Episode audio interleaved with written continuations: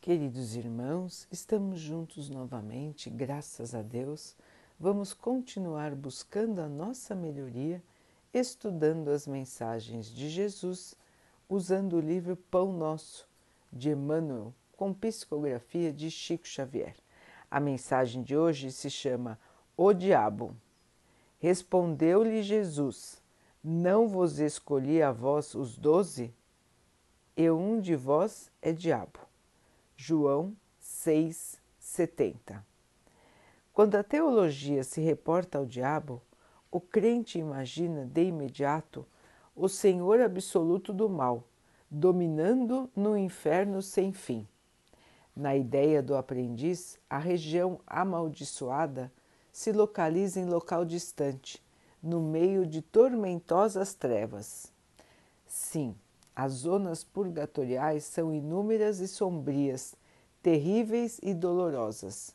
Entretanto, de acordo com a afirmativa do próprio Jesus, o diabo partilhava os serviços apostólicos, permanecia junto dos aprendizes e um deles se constituíra em representação do próprio gênio infernal.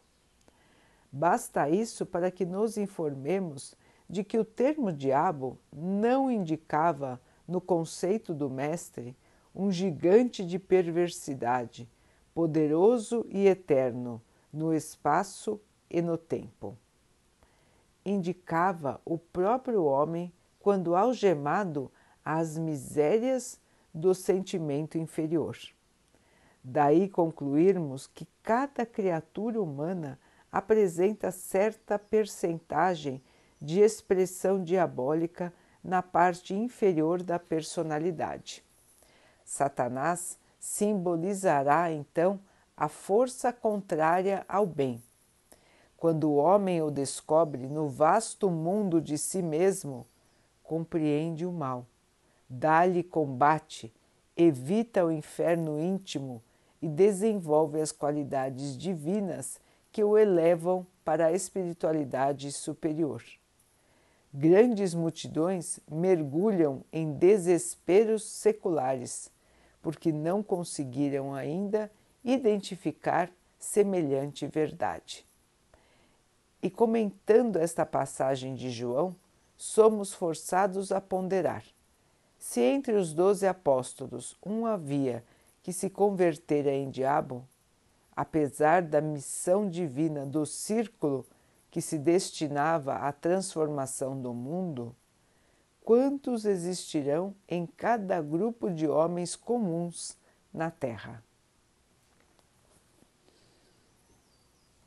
É, meus irmãos, aqui uma explicação sobre as palavras do Mestre em relação ao que se acredita ser um ser, um ser poderoso, um ser infernal, um ser que dominaria os outros seres voltados ao mal.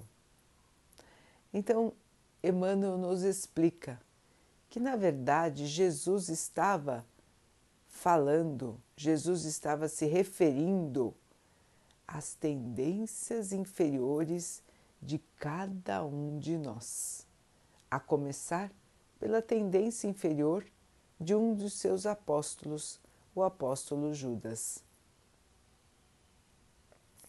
Então, meus irmãos, este texto de hoje é um alerta, é um chamado e é também uma explicação sobre a natureza do mal. Então, meus irmãos, este ser que estaria em oposição a Deus, não existe na concepção da palavra. Um ser poderoso e dominador de vastas regiões, ou de melhor, de todas as regiões infernais, não existe. O que existe, o que existe são as regiões, como Emmanuel diz, de sofrimento, de tormenta espiritual regiões que nós chamamos ou podemos chamar de trevas, ou até alguns irmãos chamam de inferno, de regiões de purgação, de umbral, São vários nomes que essas regiões recebem, são regiões espirituais para onde se encaminham os irmãos desencarnados que se apegaram, que se dedicaram ao mal. Então é uma questão de sintonia, meus irmãos. Ao mesmo tempo que quem se apegou ao bem, quem tentou se melhorar, quem lutou pela própria evolução, segue para as regiões espirituais de aprendizado, de descanso, de busca de sabedoria e de luz, aqueles irmãos que voluntariamente se entregam ao mal são atraídos depois de seu desencarne para estas regiões, que são de acordo com o seu próprio pensamento e de acordo com o seu próprio sentimento.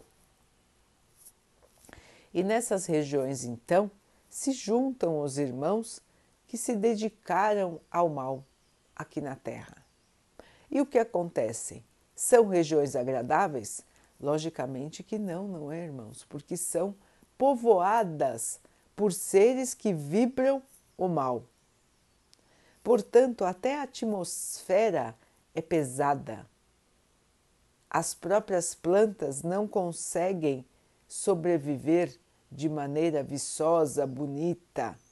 Toda a energia desses locais é uma energia densa, pesada, difícil de suportar, principalmente para os irmãos de luz. Então é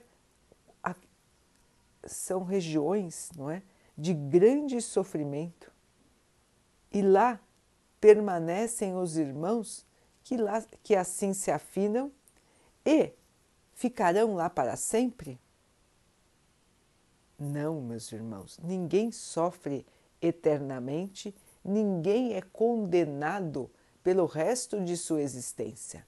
Mesmo nessas regiões de grande dificuldade, de grande sofrimento, existe um número muito grande de irmãos de luz que visitam essas regiões para conversar com os seus habitantes, com os seus moradores. Conversam, explicam sobre as verdades da vida, explicam sobre as situações que acontecem a todos nós e chamam esses irmãos para voltarem ao bem, para voltarem aos seus estudos, à sua preparação e poderem estar novamente encarnados na Terra para aí sim buscar a sua melhoria. Assim, meus irmãos, são essas regiões de sofrimento. Nada mais são do que criações da própria vibração humana nos sentimentos inferiores, no mal, na ausência do bem. Mas Cristo nos ensinou que nós, cada um de nós, tem no nosso interior estas, vamos dizer, estes sentimentos e esses pensamentos voltados ao mal sentimentos e pensamentos menos elevados, que nos levam a atitudes infelizes.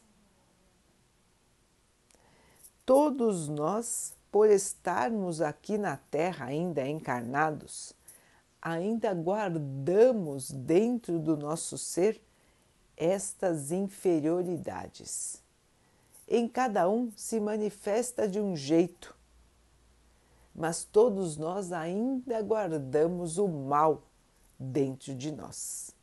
Pode ser pela demonstração da falta de fé, pode ser com blasfêmia ao Senhor, pode ser por egoísmo, por vaidade, por orgulho, pela própria maldade em relação às pessoas ou qualquer outro ser da criação.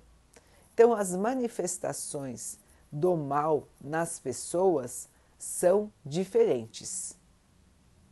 Cada um vai se comportando de acordo com o seu nível evolutivo, mas todos nós que ainda estamos encarnados na Terra, temos a nossa porção de mal para expurgar, para tirar do nosso ser.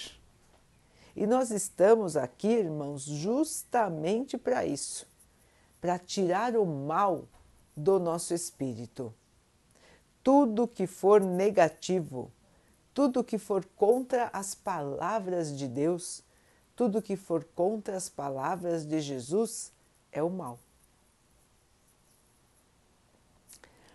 Assim, meus irmãos, é que precisamos estar vigilantes vigilantes no nosso sentimento, vigilantes no nosso pensamento e não nos deixarmos levar pelas ideias negativas. É importantíssimo, irmãos, que nós possamos tirar do nosso espírito esta negatividade que nós insistimos em carregar. E por que digo insistimos, irmãos? porque nós não estamos assim agora. Nós já estávamos assim nas encarnações passadas. Nós já nos conformamos com a nossa inferioridade muitas vezes. Nós achamos, ah, isso não dá para mudar, isso é assim mesmo, ah, eu sou assim, eu não vou me modificar, ah, isso aí faz parte é, eu sou assim, eu duvido mesmo, eu não acredito mesmo, eu questiono mesmo, eu vou fazer do meu jeito. Não é assim, irmãos, que nós pensamos? Não é essa a posição em que nós nos colocamos diante das dificuldades e dos desafios da vida? Nós batemos no peito dizendo que a gente vai resolver, acreditando que somos capazes de tudo, acreditando que nós sabemos o que é bom e o que é ruim, que nós temos o domínio sobre o que vai acontecer. Então é o nosso orgulho que fala mais alto. É a nossa ilusão de poder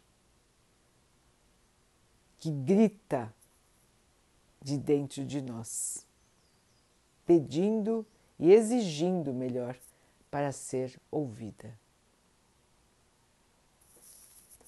Meus irmãos, a própria história de Judas nos ensina a dificuldade que todos nós temos de enfrentar os nossos próprios desafios de inferioridade. Judas queria destruir Jesus? Não, meus irmãos. O que Judas queria era que Jesus dominasse a região onde eles moravam.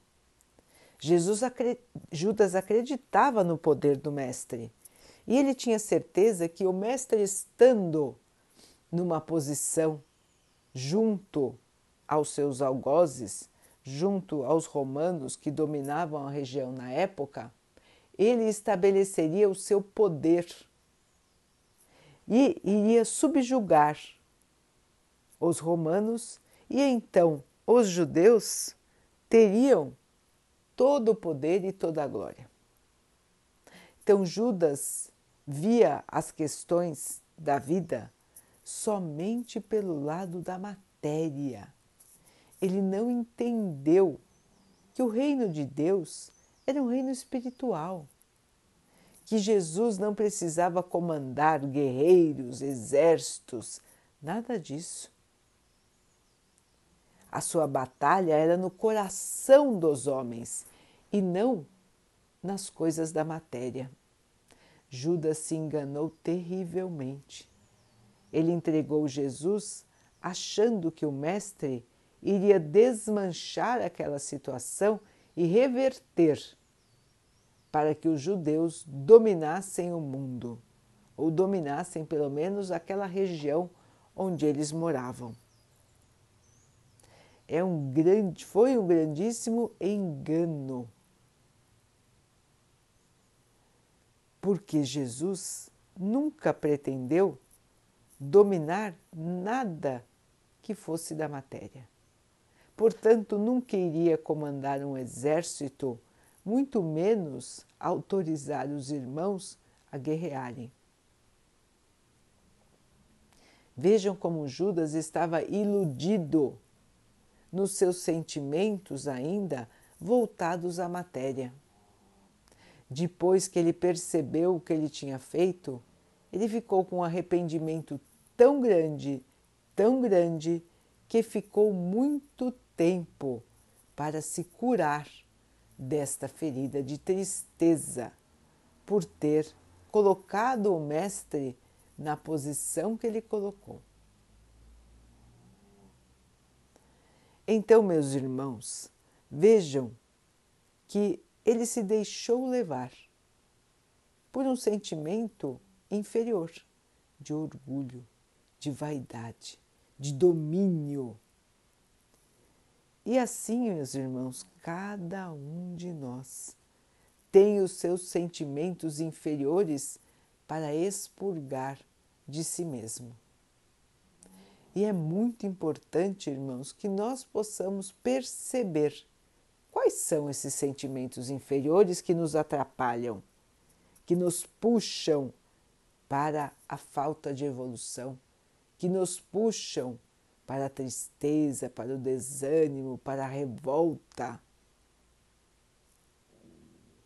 Perceber dentro de nós que mecanismos são esses que não nos deixam melhorar.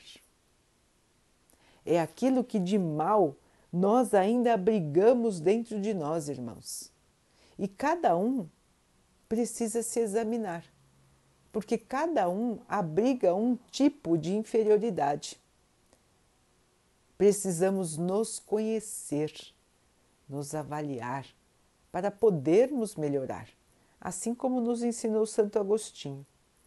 Se às vezes é muito difícil, irmãos, olharmos para dentro, examinar aquilo que de mal ainda guardamos, vamos observar as nossas reações do dia a dia.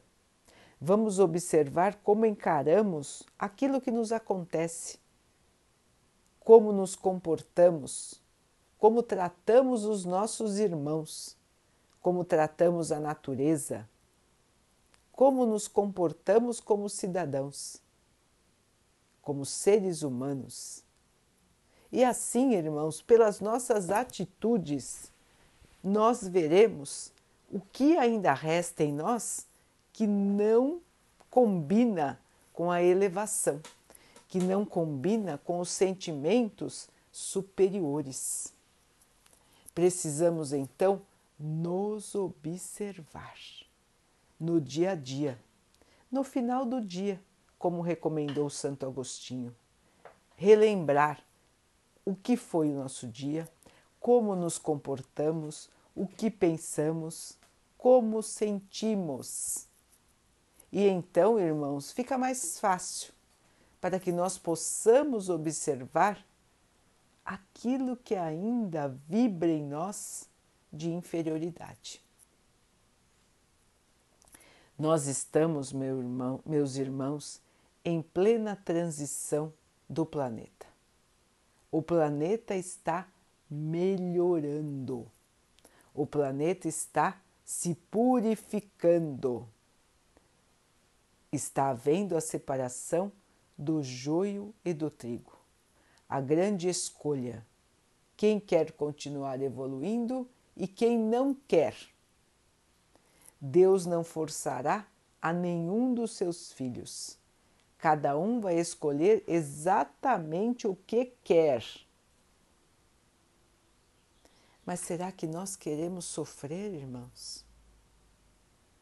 Nós queremos nos apegar a, es, a estes sentimentos inferiores para continuar sofrendo? Será que vale a pena, meus irmãos, nos apegarmos à raiva, ao egoísmo, à revolta, à falta de fé, à falta de esperança? Vale a pena nos apegarmos a isso e deixarmos de evoluir? Essa é a grande pergunta que nós precisamos nos fazer, irmãos. Aí os irmãos vão dizer: Nossa, mas eu não consigo. Eu tenho grande dificuldade em mudar. Eu tenho grande dificuldade de tirar de mim aquilo que ainda é inferior. Muitos nem percebem, outros percebem e não conseguem se melhorar. Qual é o caminho, meus irmãos?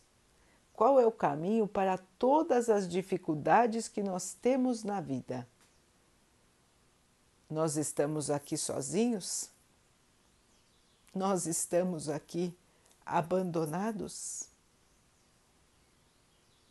Ou nós temos um Mestre que nos ama?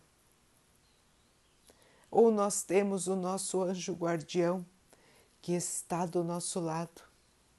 Ou nós temos tantos e tantos espíritos evoluídos e amorosos que estão conosco, nos auxiliando todos os dias?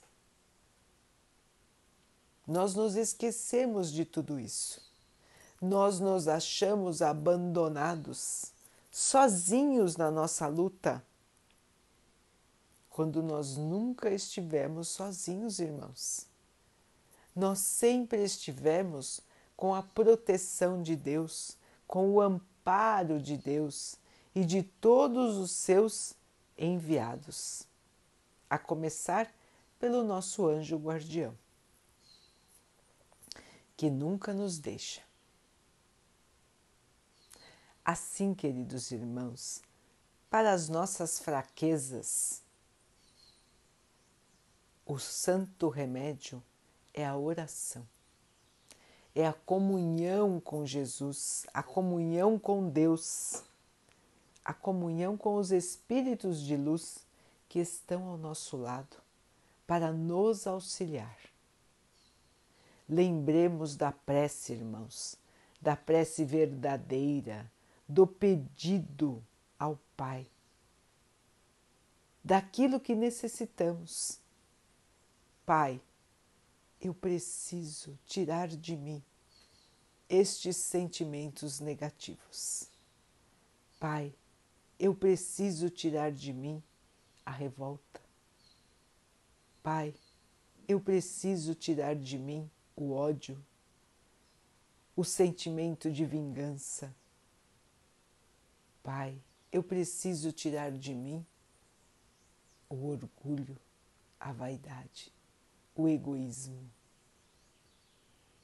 Falemos com o nosso Pai, peçamos a Ele a força para que possamos ter o alívio da nossa própria inferioridade.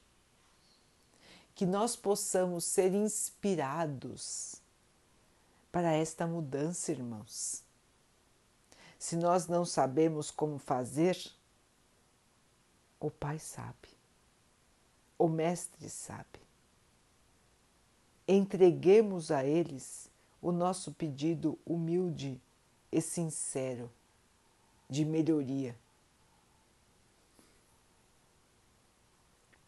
E nós então vamos nos sentir mais aliviados, mais fortalecidos, e nós vamos enxergar como tirar de nós a inferioridade. E é um trabalho, meus irmãos, de todos os dias. Não é o trabalho de uma ocasião só, porque nós ainda temos muita coisa para limpar.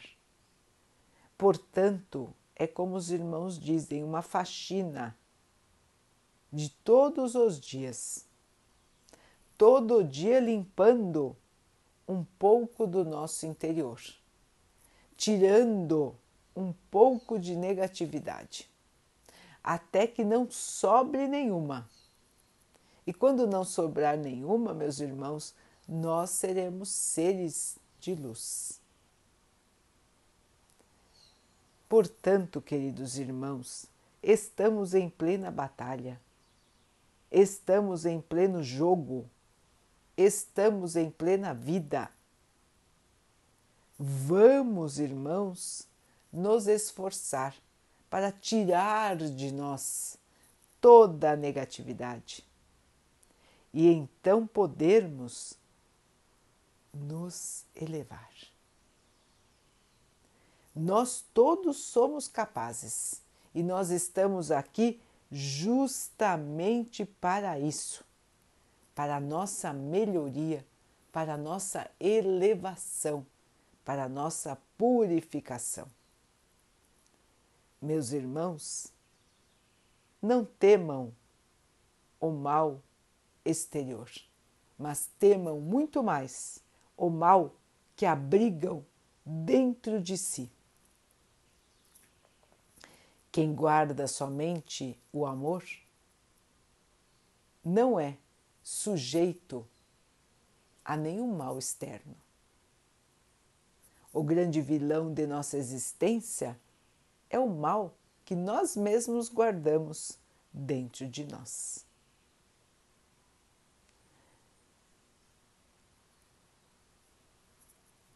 Vamos então orar juntos, irmãos? agradecendo ao Pai por tudo que somos, por tudo que temos, por todas as oportunidades que surgem na nossa vida para a nossa melhoria. Que nós possamos perceber as situações da vida e possamos nos manter escolhendo o bem, escolhendo o amor, a fé, a paz. Que todos nós possamos ter esta noção clara do caminho a seguir e que possamos segui-lo com força, com esperança, com muita fé. Que o Pai assim nos abençoe e abençoe a todos os nossos irmãos. Que Ele abençoe os animais, as águas, as plantas e o ar do nosso planeta e que Ele possa também abençoar a água que colocamos sobre a mesa para que ela possa nos trazer a calma e que ela nos proteja dos males e das doenças. Queridos irmãos, fiquem, estejam e permaneçam com Jesus. Até amanhã.